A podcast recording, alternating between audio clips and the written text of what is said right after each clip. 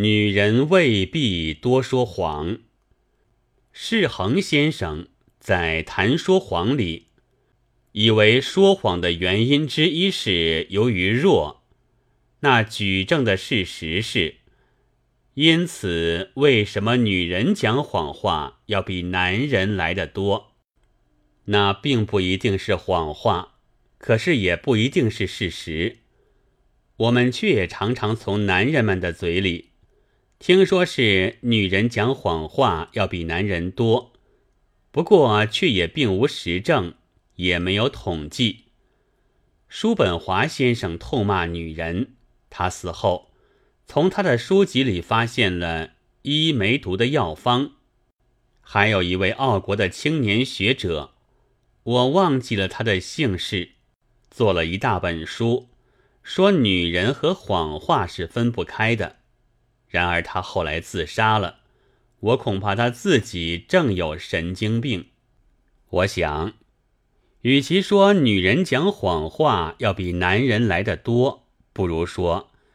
女人被人指为讲谎话要比男人来得多的时候来得多，但是数目字的统计自然也没有。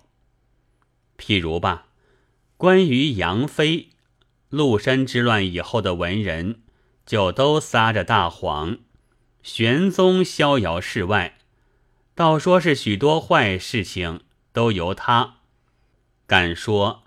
不闻夏阴衰，中字朱包达的有几个？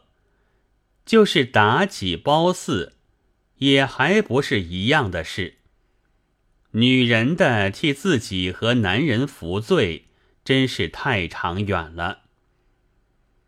今年是妇女国货年，振兴国货也从妇女始，不久。是就要挨骂的，因为国货也未必因此有起色。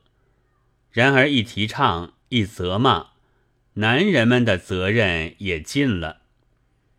记得某男士有位某女士鸣不平的诗道：“君王城上树降旗，妾在深宫哪得知？